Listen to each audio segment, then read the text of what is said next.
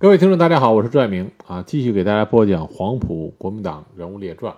我们今天呢要讲的是，作为中国共产党党员，以个人身份加入了国民党，然后在黄埔军校创建之初，担任了学生队第三队队长的著名的北伐名将金佛庄。金佛庄呢是在1897年出生在浙江省东阳县横店梁渡村。他的家庭呢是一个乡村的中医世家啊，家境清贫，但是呢，从小金佛庄受到了良好的教育。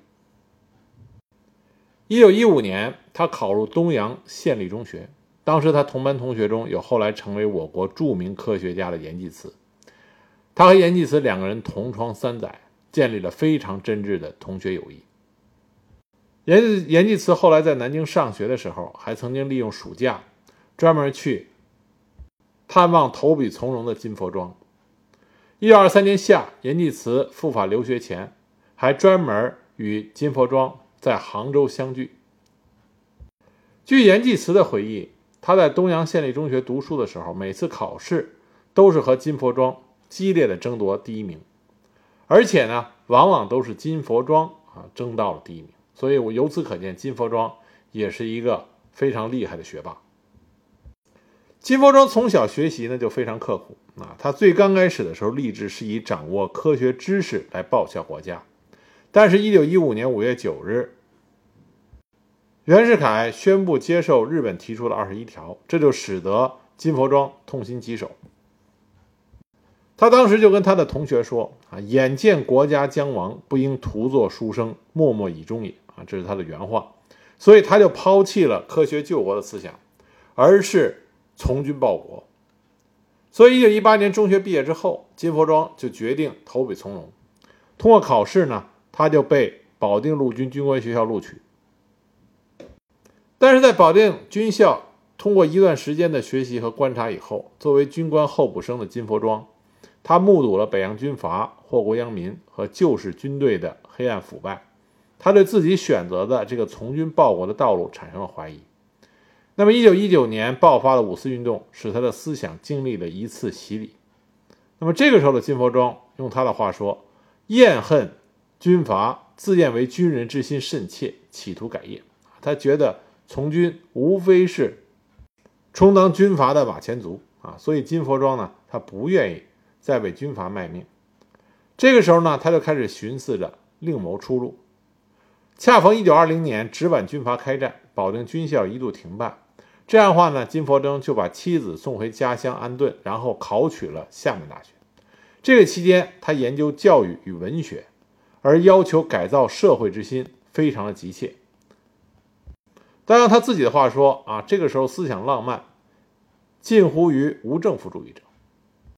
金佛庄在中国共产党早期的这些军事人才里是非常难得的啊，他不仅仅有着杰出的军事才能，而且他在思想上。信仰方面、理论方面，都有着非常深刻的见解。那么，在厦门大学读书期间呢，金佛庄得以自由地选择阅读和探索各种新思潮，接受新学问。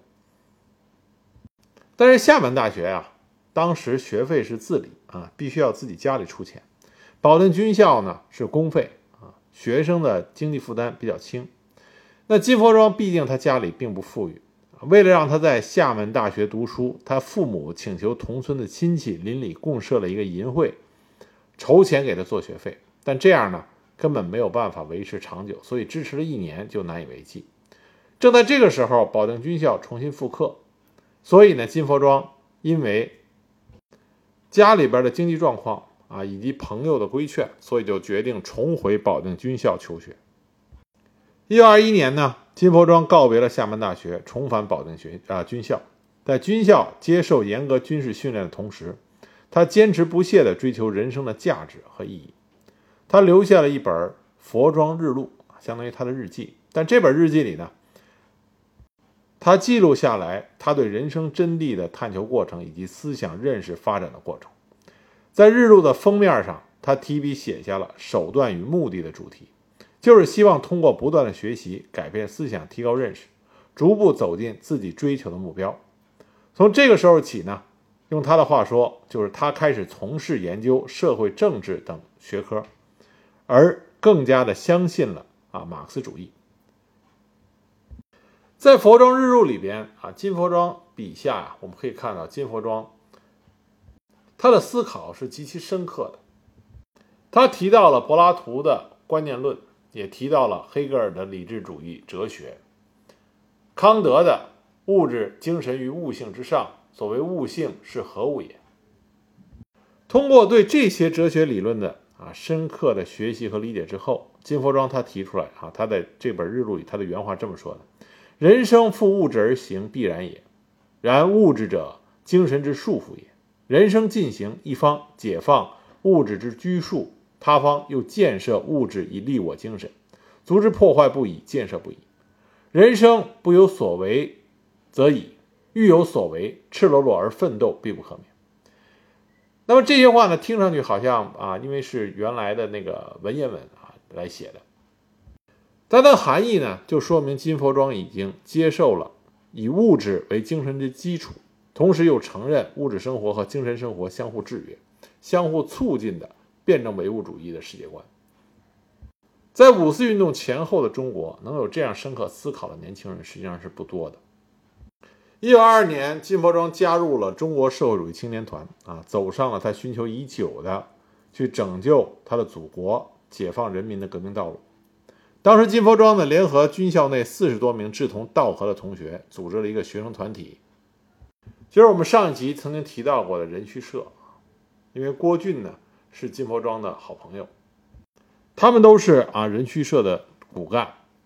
金佛庄呢是人虚社的几个领导人之一。当时呢，他从改造社会、救国救民的宗旨出发，希望通过这个组织的发展活动，能够罗致各省革命军人的同志，以谋中国之革命。他考虑到人虚社的成员都即将毕业，不久就要分散各处，不能聚首一堂，互相亲口研究对付社会的方法，所以主张不能不先有一个准备。他设想了一个分成三个阶段，逐步掌握军事实力以改造中国的方案。第一步呢是个人的方法，其历程自初级军官至中级军官。第二部分呢是部分的方法，其历程由中级军官至有实力的。中间人物，第三步是全体的方法，是中国改造的实现。他一再的告诫自己这个团体里的同学们，如果将来真的掌握了一定的军事实权，绝不能忘却和背叛革命的宗旨。从人须社这件事情上，我们就可以看到金佛庄啊非常厉害的组织才能啊和领导才能。那么金佛庄从保定陆军军官学校第八期步兵科毕业之后，就。到浙江陆军第二师陈仪的部队任连副。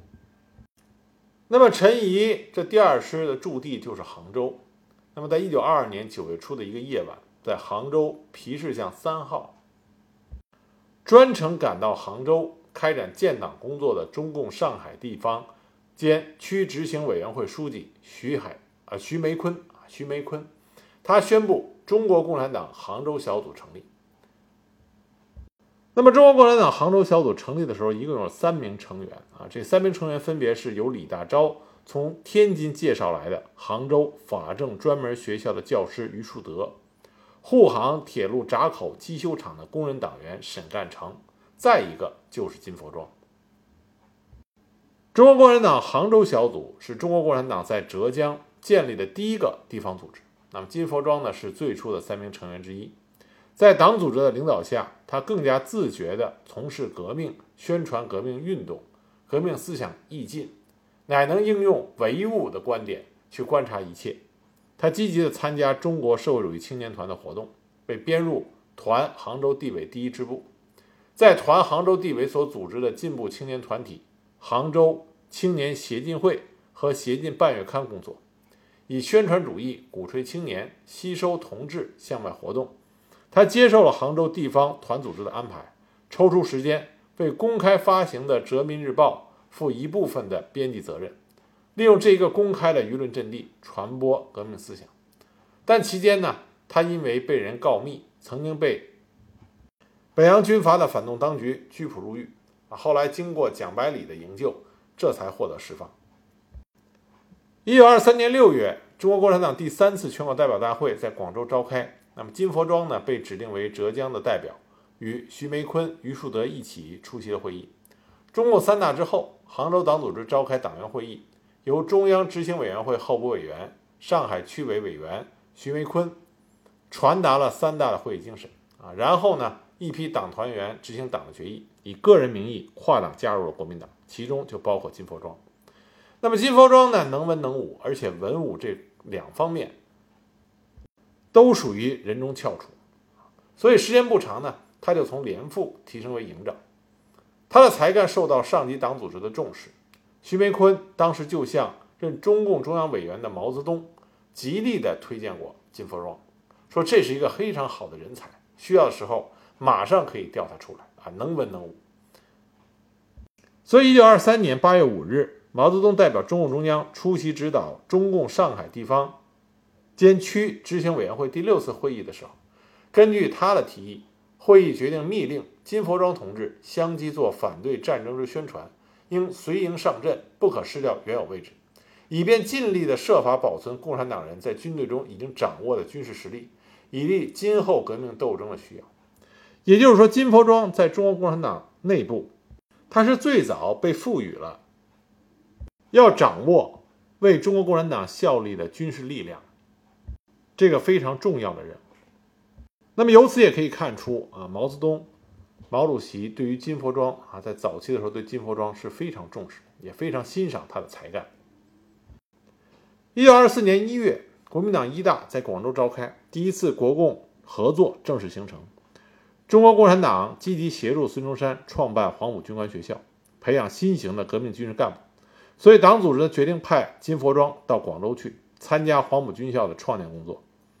那么，在黄埔军校正式举行开学典礼的时候，金佛庄被任命为军校第一期第三学生队上尉队长。他充分发挥了自己掌握的丰富的军事知识。平日除军事教育之外，有努力于政治工作及党务活动，所以受到了黄埔军校首任党代表、国民党左派领袖廖仲恺的器重，在师生中也颇有威信。当时黄埔一期的很多学员啊，包括像陈赓、杜聿明、关麟征、孙良等等，对金佛庄都非常的敬佩因为金佛庄在文武两方面都让他们心服口服。陈赓就经常的向金佛庄请教问题，而金佛庄本人呢也不摆谱，愿意和这些学员们交流啊畅谈，和他们亦师亦友，关系非常好。在黄埔军校成立国民党特别党部的时候，金佛庄被推选为特别党部的五名执行委员之一。啊，我们这里要强调啊，他是国民党的特别党部，不是共产党的特别党部。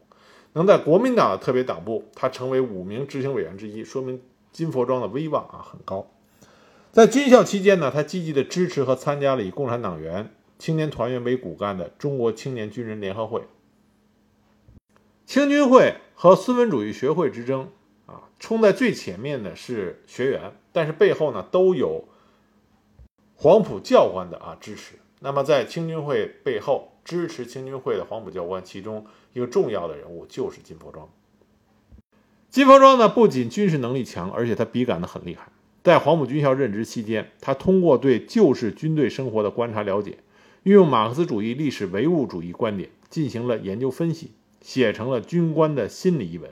发表在一九二四年第二卷第一二期的《上海新建设》杂志上，在文中呢，他从军队组织、军队生活和时代潮流三个方面，剖析了旧式军队内部腐朽黑暗的上下级关系和军官们残忍、冷酷、好乱和诈伪的心理，使他们成为内乱的主要分子。绝大多数的军官昏醉于这种发财的梦中，而上级军官径直就是放纵生活。这批掌握着枪杆子的旧式军队的军官们为所欲为，把中国闹到现在的田地。他揭露了北洋军阀统辖的旧军队黑暗腐败的现象和本质的基础上，他表示应该进行改革的这种观念，要求迅速建设新型的革命军队。他的这篇文章呢，在黄埔军校引起了很大的轰动，也让蒋介石看到了金佛庄非同一般的杰出才能。从一九二四年十二月起，金佛庄先后任黄埔军校教导团第二团第三营营长、国民革命军第一军第一师第二团的党代表和团长等职。为了巩固大革命时期的广东革命根据地，他率领以黄埔学校学员为骨干的革命军，参加了平定商团、平定滇桂军阀刘洋的叛乱，以及讨伐广东军阀陈炯明的两次东征。根据史料记载，历次战役，金佛庄冲锋陷阵，无不身先士卒，作战计划尤为周密。他智勇兼备，不特能决战疆场，且能运筹帷幄。在第一次东征中，金佛庄所在的教导二团奉命增援棉湖大战，途中与敌遭遇。金佛庄率领第三营奉命占领左翼高地，掩护全团侧翼安全。他当时就判断敌人也有可能抢占这个高地，所以派第九连就近火速上山抢占高地，并且率领后续部队向高地运动。果然不出他的所料，刚刚的到达高地，就与敌军展开了交战。在抵挡敌军轮番进攻的激战中，金佛庄赶到前沿，冒着枪林弹雨，鼓舞士气，勇敢冲杀，指挥全营官兵打退了敌人无数次的反扑，并且趁黄昏时敌人疲惫之机，率队发起了突然反击，将敌人彻底击溃，为取得整个战役的胜利提供了有力的保障。而在战后呢，因为他所率领的第三营因勇敢善战，成绩灿然。为教导二团获得了党军荣誉旗。回师广州以后，在平定浏阳叛乱的时候，第三营也是战线中的中坚者，出色地完成了强攻龙眼洞、观音山等战斗任务，受到了上级的嘉奖。因此，在国民革命军第一军成立的时候，金佛庄因为战功卓著，升为第一师第二团党代表团长。那么，廖仲恺被国民党右派阴谋刺杀以后，金佛庄率部坚决。镇压了啊反革命势力。一九二六年三月，啊中山舰事件爆发，当时蒋介石呢强迫所有的中国共产党员全部退出第一军。这个时候，金佛庄正率领着第二团驻扎在汕头前线，那他也被解除了职务，调回黄埔军校，改任步兵第一团军事学主任教官兼改组委员委员长，以及法规编审委员长，领导编审黄埔军校的法规制度。那么，虽然蒋介石知道金佛庄是一个公开身份的共产党员，但是对于金佛庄的才华，蒋介石极为的赞赏，所以几次利用浙江同乡的关系拉拢他，暗示只要他脱离共产党，就予以重用。蒋介石为了拉拢金佛庄呢，几次都是单独啊召见金佛庄，并且跟金佛庄说：“你退出共产党不用发登报声明，啊，只要你愿意退出共产党。”不用公开声明，你只要跟着我就可以。那么金佛庄呢，一直没有和蒋介石彻底撕破脸啊，都是应付他。那么蒋介石逼得紧的时候，他就跟蒋介石说：“请校长容我以后再做考虑。”就避免了双方的正面顶撞。金佛庄之所以这么做的原因，是因为当时中国共产党党组织给金佛庄下的命令是，让他依然留在蒋介石身边，这样可以监视蒋介石的一举一动。那么蒋介石呢，因为欣赏金佛庄。啊，也希望金佛庄能留在自己身边，所以呢，就任命金佛庄为总司令部参谋处副处长兼第三科科长，很快就将他任命为总司令部警卫团的少将团长。啊，所以金佛庄的这个官儿啊，官衔都升得很快，而且位置非常重要。啊，蒋介石警卫团的团长，蒋介石相当于把自己的警卫工作、身家性命交给了金佛庄。那么金佛庄呢，把蒋介石拉拢他的经过情况都跟中共中央做了如实的汇报。那么，中共中央呢，指示他假装被拉拢过去，方便秘密监视蒋介石。那北伐战争开始以后呢，金佛庄率领警卫团的精锐部队，随着总部指挥机关行动，转战了广东、湖南、江西等地。一九二零年秋，中路江西一线的国民革命军第一军第七军，遭到军阀孙传芳部三个主力军的阻击，省会南昌城得而复失，当时激战连连。部队受挫，战局僵持。那么，蒋介石以北伐军总司令的身份，率增援部队由两湖进入江西督师，在进攻南昌外围的作战中，因为第三军攻击正面太宽，兵力不足，那么蒋介石呢就把金佛庄的警卫团作为总预备队的一支突击力量，并且另拨补充第四团的第二营归他指挥，增援右翼战线。那么，金佛庄率领部队直扑前沿阵地，带头冲锋。指挥部队的官兵如猛虎下山，迅速的击退了敌军，乘势的压迫敌军的侧背，扭转了战场形势。之后呢，他率领部队会同其他的友邻部队一起向南昌进发。最终呢，北伐军再次攻克南昌。那么金佛庄率领警卫团入城警戒，维持治安，受到了南昌人民的欢迎和赞扬。我们上一集就说到了啊，我们对孙传芳和北伐军的作战啊，实际上在我们的历史宣传里并不重视，但实际上北伐战争，国民革命军和孙传芳的作战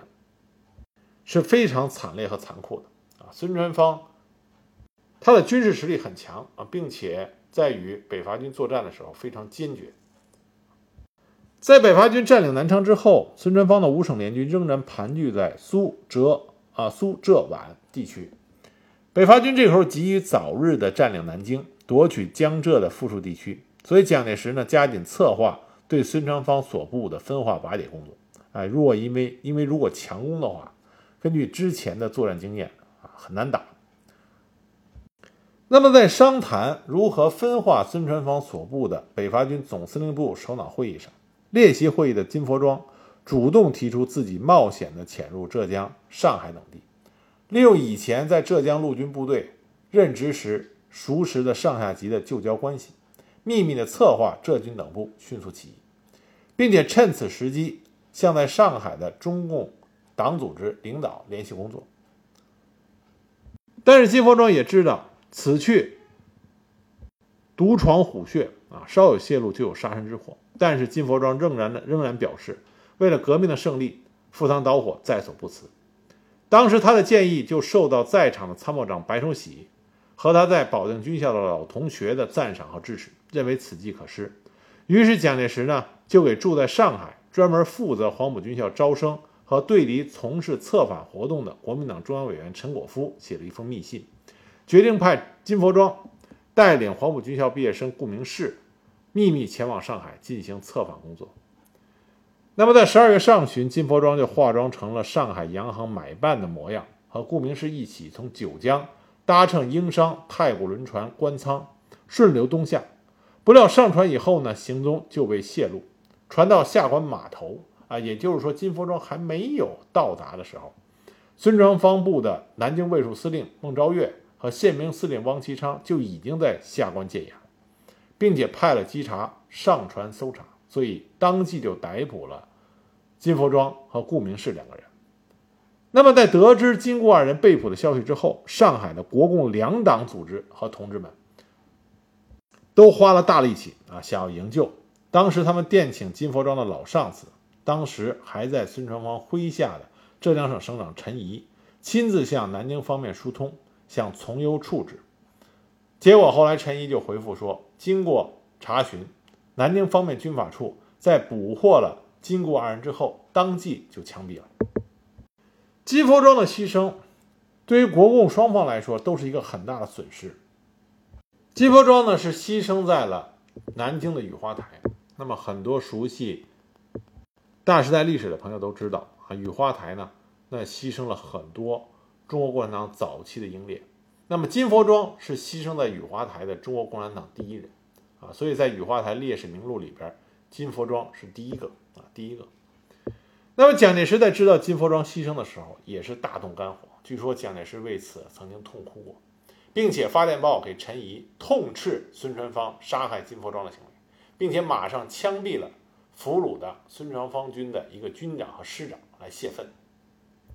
由此可见，金佛庄在蒋介石心里的重要性。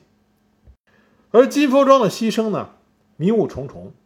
当时在中国共产党这方面呢，周恩来等领导在听到这个噩耗之后啊，非常悲痛，但同时也认为这件事很有蹊跷，所以怀疑是蒋介石玩弄阴谋，但是找不到蒋介石玩弄阴谋的确凿证据，只能在中国共产党内部做了通报，号召大家要化悲痛为力量。加强复杂的政治斗争环境里的革命警惕性。但到底谁泄露了金佛庄的行踪呢？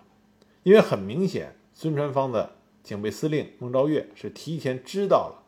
金佛庄要来的情报，这样才把金佛庄直接在船上就被抓捕啊，然后迅速的就被杀害了。那么谁泄的密呢？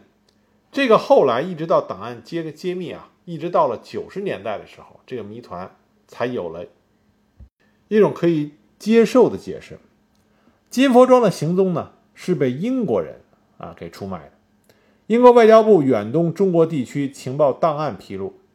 在大革命时期，英国政府为了阻挡广东革命政府的国民革命军北伐，在汉口、九江、南京等地安插了大批的英国特工。那么这些特工呢，以各领事馆和英国太古轮船公司、颐和洋行等机构为依托，收集军政情报，为北洋军阀提供帮助。当时得知金佛庄行踪的是一个叫波切尔的特工，当时他在太古轮船上面担任客舱主管，他的任务就是收集北伐军各部的动向以及战事情报，用船上的电台不定期的汇报给南京的领事馆。正是他在九江向南京报告说，太古轮三号二等舱内藏匿有北伐军的情报员，并且提供了金佛庄和顾明士两个人的衣帽特征。以及船到达南京的时间，那么英国驻呃英国驻南京领事呢就把这个消息告诉了孙传芳孙传芳部，这才出现了金佛庄还没有到达南京，南京已经在码头上布置好一切，准备抓捕他的一幕。但是这里边依然有一个疑问，就是波切尔他怎么能够确定金佛庄和顾明士两个人就是北伐军的谍报人员啊？这是一个至今没有答案的疑问。那金佛庄牺牲的消息呢，在广州、武汉、南昌等地的国民革命阵营中激起了强烈的反响，对他表示了哀悼。一九二六年十二月二十一日，广州黄埔军校校刊《黄埔日刊》第二百二十号，在头版以显著地位刊登了金佛庄、顾明士两同志突被孙逆船方枪毙的报道。在同一版上还发表了该报主编宋云斌所写的评论。杀金佛庄、顾明士两同志者何？第二天，该报又发表了金佛庄邻居张宝琛所写的《金佛庄同志事略》。这些报道和评论高度称颂了金佛庄和顾明士这两位同志，号召大家能够继承他们的革命精神，坚决打倒帝国主义及其走狗，就是孙传芳这样的反动军阀。紧接着，国民党江苏省党部党部。就金佛庄、顾明世以及稍后被杀的其他三位烈士遇害的事情，通过报纸呼吁各报馆转刊，倚仗人权，以为先烈。一九二七年一月一日，《上海申报》刊载了广州革命政府就金佛庄遇难通知各军举哀的电讯。与此同时呢，在汉口的《民国日报》上也连日刊登了武昌国民革命军总司令部参谋处同仁发起的金佛庄同志追悼会筹备处启事。啊，颂扬金佛庄的功绩。金佛庄牺牲以后，蒋介石以总司令的名义挽赠了为国捐躯的苗金红漆巨匾。一九二八年，南京国民政府还用白崇禧的名义给金佛庄的家属汇寄去了巨额的抚恤费，白洋啊大洋两千块。金佛庄的遗孀严瑞珍在领到抚恤费以后，所在一九二九年专程去南京，几经周折找到了金佛庄的骸骨。运送回家乡，将他葬在了自己的故乡。蒋介石曾经亲自出席了金佛庄的追悼会啊，他对金佛庄的评价是用了十二个字：功在党国，身殉主义，壮烈可封。金佛庄是第一位牺牲在南京雨花台的中国共产党烈士，也是最早牺牲的中国共产党党员身份的黄埔师生。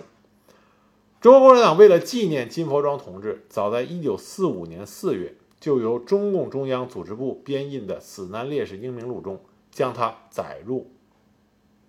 名册。但是在他的家乡呢，很少有人知道他的事迹。建国以后，他的老母亲写信给周恩来总理，要求查明金佛庄的牺牲情况。那么，经过民政部门的认真调查，在1963年，金佛庄被追认为革命烈士。金佛庄被葬于家乡之后啊，他的墓呢叫金佛庄墓，在他老家。那么，一九八三年四月十三日，金佛庄墓被公布为东阳县级文物保护单位。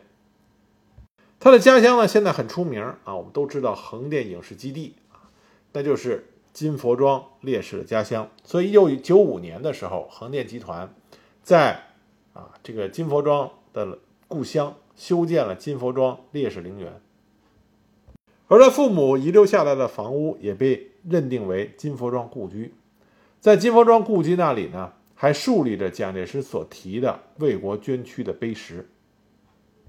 那我给大家强调一下，我们刚才前面提到的啊，蒋介石在得知金佛庄被杀害之后，那么处决了俘虏的孙传芳的一个军长师长，这个不是野史传闻啊，这个是史料中明确记载的。而且当时被处决的孙传芳部的这两个将领是有名有姓的，一个叫唐福山，一个叫张凤岐。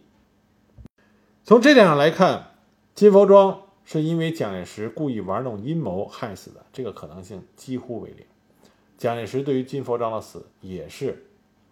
非常悲痛的啊！毕竟金佛庄是蒋介石少有的认为极具才能的黄埔出身的这个国民革命军将领。金佛庄的牺牲对于国共两党来说都是巨大的损失，也对于国共两党的关系来说是一个巨大的损失。无论是在国共两党的高层，还是说在国共两党黄埔学生，当时大部分还普遍都是中下级军官啊。那么在这些黄埔学生的心目中，金佛庄他的威望啊都是很高的。客观的说，在黄埔师生中，中共中国共产党员啊，具有中国共产党员身份的这批人才中啊，论重要性，金佛庄超过了蒋先云。直逼周恩来，所以金佛庄的牺牲呢，是一个非常令人扼腕的悲剧。希望大家通过我讲这一集呢，能够对黄埔军校啊创建初期这么一位能文能武，在军事和理论上啊都非常杰出的黄埔英杰啊金佛庄有一个深入的了解啊，并且能够记住金佛庄烈士。